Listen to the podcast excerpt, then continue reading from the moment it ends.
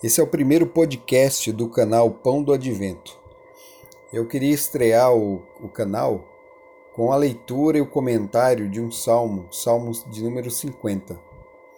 Eu redescobri esse salmo é, praticando aqui, né, fazendo a leitura diária da, da palavra de Deus, é, seguindo o projeto que foi, que foi proposto há um tempo atrás pela igreja o Reavivados por Sua Palavra. Então, no período de três anos, lendo, lendo um capítulo por dia, a gente lê a Bíblia inteira e a igreja disponibiliza no site Reavivados por Sua Palavra os comentários do, do capítulo. Então, você, você enriquece muito mais o entendimento a, a respeito da, do, dos temas que são abordados nos, nos capítulos, fazendo esse tipo de leitura.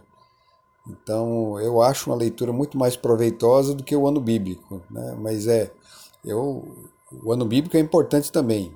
Quem, quem faz o ano bíblico não tem que deixar de fazer. E quem quiser fazer o Reavivados por Sua Palavra, lendo a Bíblia inteira em três anos, também pode fazer. Né? O importante é ler a palavra de Deus, nunca ficar um dia sequer sem ler a palavra de Deus. Né? A palavra de Deus é o pão. Né? Esse é o motivo até do, do nome do, do nosso canal Pão do Advento, porque a palavra de Deus é o nosso pão diário, a gente precisa do pão para sobreviver. Na verdade, nós precisamos do pão para viver, não para sobreviver, mas para viver. O pão do céu é vida. É... Então vamos lá, a gente vai ler aqui o, o capítulo de número 50, é, o Salmo 50. Ele tem um título interessante, é a essência do culto a Deus. A gente sabe que de Bíblia para a Bíblia, os títulos dos salmos mudam, porque os títulos não fazem parte do texto, né? é só uma forma da gente não se perder, da gente ter aqui uma, uma introdução para cada salmo. Esse é um salmo de Asaf, esse não é um salmo de Davi, e ele é um salmo muito bonito, né? Todos os salmos são, né? Mas é, a gente lendo é, os salmos de novo, né? Quem, quem já leu o livro todo e, e, e, quando você faz uma releitura você aprende coisas novas, é uma coisa impressionante. Então eu já li todos os salmos e lendo agora novamente a gente acaba descobrindo coisas como se a gente tivesse passado por alto e vai descobrindo coisas novas. Isso é, isso é uma coisa interessante na, no exercício da, da religião e do estudo da palavra de Deus. Então acompanhe a leitura. É, se você quiser acompanhar com a Bíblia, melhor ainda. Eu estou usando uma Bíblia é, Almeida Revista e Atualizada. Então pode ser que sua tradução seja diferente, mas não tem problema. Primeiro verso diz assim: primeiro verso em diante. Fala o poderoso, o Senhor Deus, e chama a terra desde o levante até o poente. Desde Sião, excelência de formosura, resplandece Deus. Vem o nosso Deus e não guarda silêncio. Perante ele arde um fogo devorador ao seu redor esbraveja grande tormenta. Intima os céus lá em cima e a terra para julgar o seu povo. Congregai os meus santos, os que comigo fizeram aliança por meio de sacrifícios. Os céus anunciam a sua justiça, porque é o próprio Deus que julga. Escuta, povo meu, e eu falarei. Ó Israel, e eu testemunharei contra ti. Eu sou Deus, o teu Deus. Não te repreendo pelos teus sacrifícios, nem pelos teus holocaustos continuamente perante mim. De tua casa não aceitarei novilhos nem bodes dos teus apriscos, pois são meus todos os animais do bosque, e as alimárias e os milhares sobre as montanhas. Conheço todas as aves dos montes, e são meus todos os animais que pululam no campo. Se eu tivesse fome, não tu diria, pois o mundo é meu e quanto nele se contém. Acaso como eu carne de touros ou bebo sangue de cabritos? Oferece a Deus sacrifícios, sacrifício de ações de graça e cumpre os teus votos para com o Altíssimo. Invoca-me no dia da angústia, eu te livrarei e tu me glorificarás. Mas ao ímpio diz Deus: De que te serve repetires os meus preceitos e teres nos lábios a minha aliança? Uma vez que aborreces a disciplina e rejeitas as minhas palavras? Se vês um ladrão, tu te comprases nele e aos adúlteros te associas.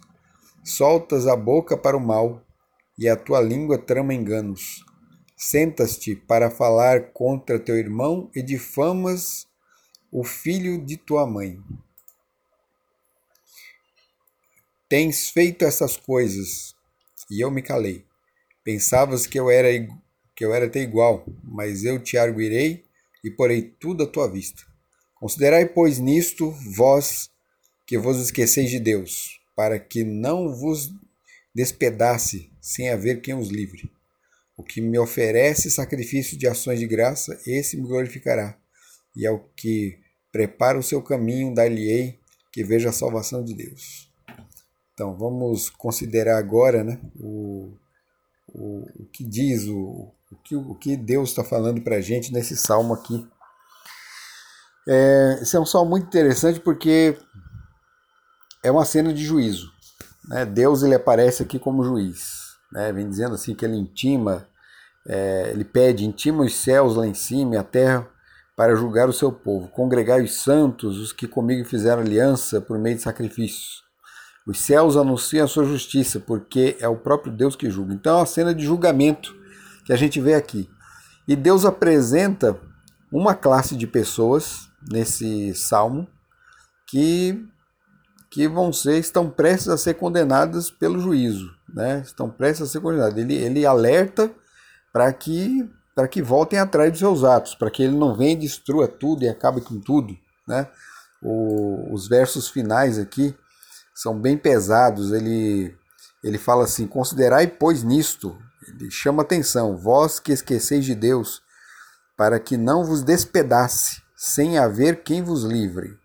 Então Deus ele julga, a gente a, a gente esquece, né, que Deus ele é justo, misericordioso, que ele é misericordioso, mas que ele é justo também. São duas características de Deus. No livro de Apocalipse a gente vê o leão e o cordeiro. Jesus é o leão e Jesus é o cordeiro. Então tem muita muita gente que só quer o cordeiro e tem gente também que só quer o leão, né? E Deus não é. Deus só, Deus, Deus ele ele tem essas duas características, elas são inseparáveis. São inseparáveis. Você não pode é, abstrair nenhuma delas, você não pode tirar, você não pode tirar nada de, de, de nenhuma dessas características de Deus isolar, né? E ter um Deus que é só misericórdia, um Deus que é só justiça. Isso não existe. Então, primeira coisa aqui que a gente tem que entender, uma cena de juízo Deus está alertando o seu povo, está aconselhando o seu povo para mudar os seus caminhos. E qual é o problema do povo aqui nesse, nesse capítulo? Deus fala que fez uma aliança com o povo. Ele fala: Congregai os meus santos que comigo fizeram aliança por meio de sacrifícios. Então Deus fez uma aliança com o povo. É, como, como parte dessa aliança aí, o povo tinha que apresentar diante de Deus sacrifícios, né? Sacrifício, holocaustos, tinha que trazer os holocaustos, queimar é, os animais, imolar os animais, tinha que trazer é, ofertas de manjares, muitas cerimônias que eles deveriam cumprir, era muita coisa. São, é, a lei de Deus lá em Levítico, Deuteronômio, ela é, ela é, ela é grande, ela é muito grande. Assim. Então, a lei de Deus no Pentateuco ela não é só os dez mandamentos, não, ela é tudo. Tudo. Né? Os dez mandamentos são a lei moral, mas isso não quer dizer que os outros mandamentos são, são, são menos importantes, não. É, é quando o judeu falava da lei, ele estava falando de tudo. Tudo, incluía tudo. Então Deus fez uma aliança com o seu povo e essa aliança consistia é, que eles trouxessem sacrifício. Só que aí Deus fala uma coisa aqui que é estranha né, à primeira vista aqui, quando a gente não, não analisa direito as coisas, e fala assim, olha, eu não quero o seu sacrifício. Então ele fala assim, olha, ele pede, ele fez aliança com o sacrifício, foi ele que pediu. Né? Não foi o homem que se propôs a, a, a trazer sacrifícios a Deus. É Deus que pediu. Desde quando o homem foi expulso do Éden, ele agora tinha que apresentar sacrifício a Deus. Os sacrifícios eram necessários porque era uma forma de instruir o povo sobre o futuro sacrifício do Messias, o futuro sacrifício de Cristo. Né? É, o povo tinha que ser instruído de que eles pecaram, que eles mereciam morrer, mas que agora um animal inocente ia morrer no lugar deles. Ou seja, aquele animal ali simbolizava Cristo inocente, puro, inocente, sem pecado, que no, no futuro morreria por todos nós. Então era uma coisa muito importante, os sacrifícios eram importantíssimos. Só que aí Deus agora aparece e fala assim: Olha, eu não quero os teus sacrifícios, nem pelos teus holocaustos continuamente perante mim. Né? Os holocaustos contínuos, os, todo o trabalho contínuo no santuário, ele não, não queria, ele não queria aquilo. Né? E aí ele fala assim: Olha, vocês trazem animais para mim, vocês esqueceram que eu sou o dono de todos os animais? Aí é que vem, aí é que vem o, o ponto-chave aqui da, da questão. Deus está falando assim: olha, eu, eu sou dono de todos os animais. Então o que a gente entende é que os judeus, nesse período aqui, estavam trazendo seus holocaustos como, como, como se fosse assim, um, um objeto de barganha. Né? Estavam barganhando com Deus. Assim, olha, como se Deus não tivesse alguma coisa, então eles estavam dando aquilo que Deus não tinha para receber algo em troca também. Era um comércio, estavam comercializando com Deus. Quem que fazia isso?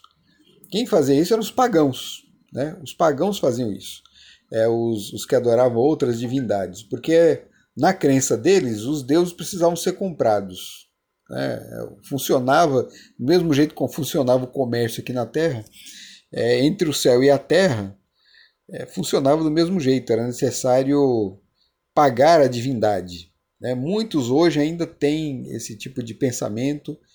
Infelizmente é um pensamento até que é, que afetou o cristianismo é, no período da Idade Média e até hoje ele de certa forma nos afeta. Né? Muita gente acha que, que Deus se compra, que a gente precisa fazer alguma coisa, às vezes não é com dinheiro, mas é com atos, é com obras, é com.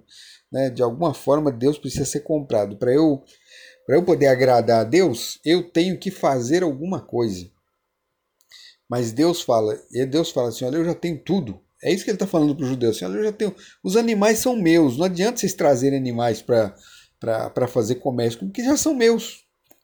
Eu tenho tudo. Eu sou dono dos, do, dos bodes, dos novilhos, do, de todos os apriscos. Eu sou eu, os animais das montanhas, dos bosques são meus. Os pássaros que voam são meus. É tudo meu. Então, para que você está querendo comprar alguma coisa? Está querendo é, usar o dinheiro está dizendo usar o meu dinheiro para me comprar. Não existe isso, né? Então Deus não aceita. É por isso que ele está falando, nossa, eu não quero esse, eu não quero. Quando ele fala, eu não quero esse sacrifício, ele fala, eu não quero esse tipo de sacrifício. Eu não quero esse tipo de atitude. É, eu não aceito isso aí. O que, que é que eu quero? Né? Então ele vai declarar. O último verso é o, é o mais claro de todos. Ele fala assim: O que me oferece sacrifício de ações de graças, esse me glorificará. É, o que são ações de graças, né? É, essa expressão às vezes parece meio estranha, ações de graça, né? o que, que vem a ser isso? A ação é a própria ação, o ato de, de, de, cultuar a Deus, é, essa é a ação. A ação aqui é essa, a cultuar a Deus. Só que tem que ser ações de graças, ou seja, é uma ação que reconhece a graça de Deus. A graça de Deus, ou seja, não tem comércio. Não há comércio aqui tudo é gratuito. Né? A, a, gra, a, palavra graça ela é a raiz da, de, da palavra gratuita. Né? Não tem, é isso que quer dizer. A, gra, a graça é o dom imerecido de Deus, é o presente que Ele dá sem a gente merecer.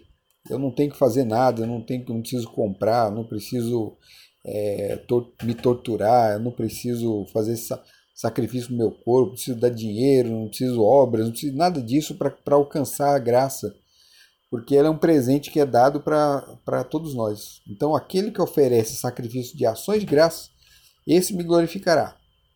Então, essa é a essência. Lembra que o, o título que foi colocado no salmo aqui, pelos tradutores, a essência do culto a Deus? Então, a essência do culto a Deus é essa é um, é, no culto a Deus é necessário que haja um reconhecimento de que nós somos é, não somos merecedores da salvação, não somos merecedores da misericórdia, mas ainda assim Deus tem misericórdia de nós e Ele nos agracia. Ele derrama suas bênçãos sobre nós e Ele nos salva. Né? Essa é a maior bênção de todas. Né? A maior bênção de todas não é ficar livre de uma, de uma enfermidade, não é, não é ficar livre de, de problemas, de dificuldades, não é? Isso aí não é. Deus ele abençoa também nesse sentido, é, mas com cada um ele vai agir de um jeito. Uns vão passar por provas terríveis, outros vão passar por provas mais amenas, uns talvez nem passem por prova nenhuma. E é, Deus ele é como, é como aquela pergunta de Pedro para Jesus, né? Porque Jesus falou para Pedro: Pedro, você vai morrer. Né? É lógico que ele não falou exatamente com essa mas é isso que ele queria dizer. Que Pedro ele não ia ter um fim muito bom, não. E a gente sabe pela tradição que Pedro foi crucificado, né? E ele pediu até para não ser crucificado como Jesus, pediu para ser crucificado de cabeça para baixo. Então Cristo estava prevendo ali o final de a trajetória de Pedro. Aí Pedro fala: "Mas e João?" Aí Jesus fala assim: "Mas por que, que te importa João? É, o, seu, o seu problema é esse aqui. O problema de João é outro. Né? Deixa João em paz. Se eu quiser que ele viva para sempre, né? Ele, não, ele, não, ele não ia viver para sempre nesse sentido. Né? Jesus estava, se ele quisesse. Né? Então Deus quer uma coisa para cada um de nós. A gente tem que aceitar aquilo que Deus quer para mim, né? o outro tem que aceitar o que Deus quis para ele. É assim que funcionam as coisas. Agora, uma coisa é igual para todos: a salvação. A salvação é igual para todos. Então Deus concede a salvação para todos. É, ela é gratuita, não preciso fazer nada. Então, os judeus, é, inspirados pelos pagãos passados, às vezes tratavam os sacrifícios, é, aquele, aquele culto a Deus, dessa forma. Tentavam comprar a Deus com seus sacrifícios, né? traziam os animais porque eles queriam algo em troca, às vezes a própria salvação. Ah, eu estou levando o animal porque assim eu, eu garanto a minha salvação. Não, ele na verdade já estava salvo antes, antes de levar o, o, o, o animal. Ele não é justificado quando leva o animal. Ele leva o animal porque já foi justificado. Né? Então não é toda atitude, todo ato de louvor a Deus, tudo que nós fazemos para Ele é porque nós já fomos salvos, não porque vamos ganhar a salvação.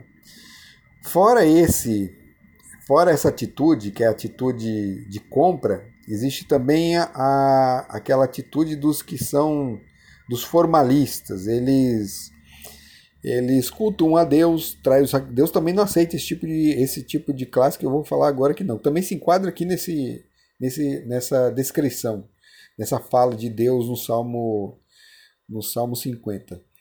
É, aquelas pessoas que, por exemplo, vão para a igreja por ir, cantam por cantar, é, leem a palavra por ler, é, até pregam o evangelho, mas pregam porque ah, tem que pregar, tem que pregar. Não existe nela um verdadeiro sentimento, desejo de levar a palavra de Deus para outra pessoa.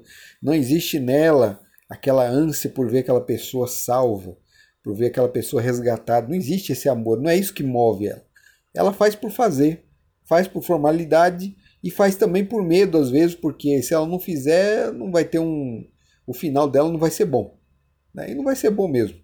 Mas mesmo ela fazendo, vai continuar, o final vai ser o mesmo, porque não existe não, o que move ela é, são os motivos errados. Então Deus não aceita. Deus não aceita esse tipo de coisa.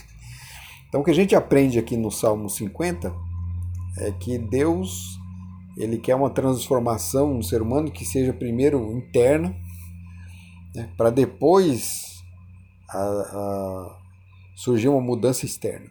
A mudança externa é importante, viu? Ela, ela não está descartada aqui não. A gente vai entender isso agora. Porque existe um problema muito sério também no, no, comportamento do cristão, da maioria dos cristãos. Né? Essa questão da, da essência já foi entendida por muitos, né? muitos entendem isso aqui, que Deus, na verdade, ele deseja o coração do homem, ele deseja, ele quer resgatar, ele quer começar uma transformação interna no coração dele. É, e a, a, essência da coisa é essa. Então a essência, da, a essência do cristão que deve mover o cristão é aquele desejo, aquele amor por Deus, um amor profundo pelo sagrado, o um amor profundo pelo próximo.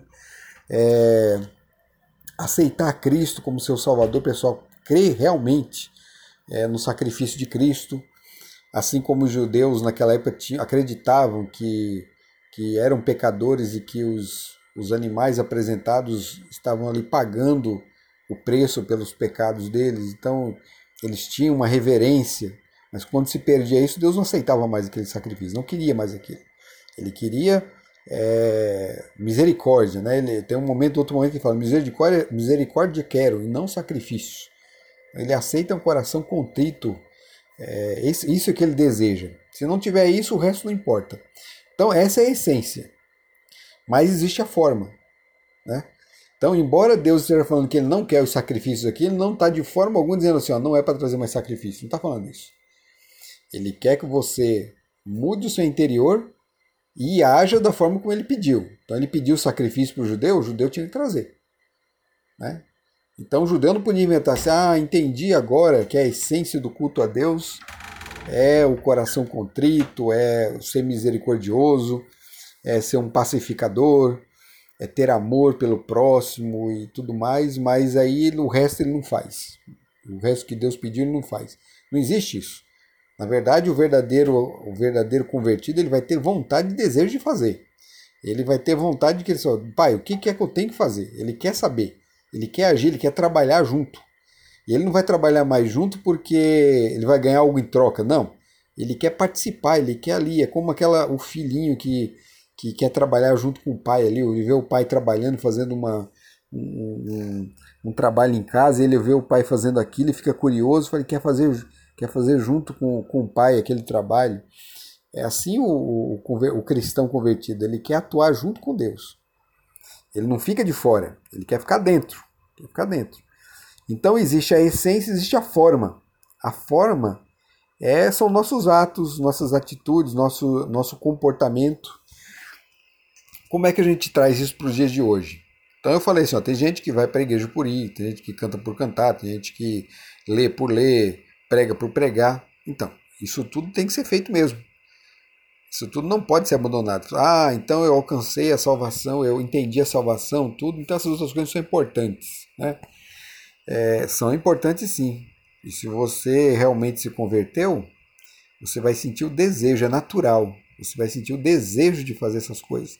Então você vai cultuar a Deus na igreja, você vai ter prazer de ficar junto com aquelas outras pessoas que que tenha o mesmo pensamento que você, e mesmo que ela não tenha, mesmo que ela que talvez sejam pessoas dessa outra classe aqui, você ainda assim quer ficar junto delas, porque você quer ajudá-las. Se você percebe que elas precisam de ajuda. Você, você quer ficar próximo, como Jesus. Jesus procurava ficar próximo de, de todos. Ele tinha esse desejo. Ele ficava triste quando, ficava, quando estava longe. Então, ele queria proximidade. Então o verdadeiro cristão também quer ele quer cultuar Deus na sua casa, ele quer ler a palavra de Deus, ele tem fome e sede de, de estudar, de aprender mais, ele tem o desejo de cantar louvores a Deus, ele vai se preocupar até com a forma, a, melhor forma de, de louvar a Deus, ele vai se preocupar com a melhor forma de, de explanar a palavra de Deus, ele vai se preocupar com a melhor forma de estudar a palavra de Deus, os métodos certos. Ele não vai fazer tudo de qualquer jeito, né? achando que vai ter uma ajudinha do céu. Não. Ele sabe que precisa desempenhar. Deus, Deus o encheu de.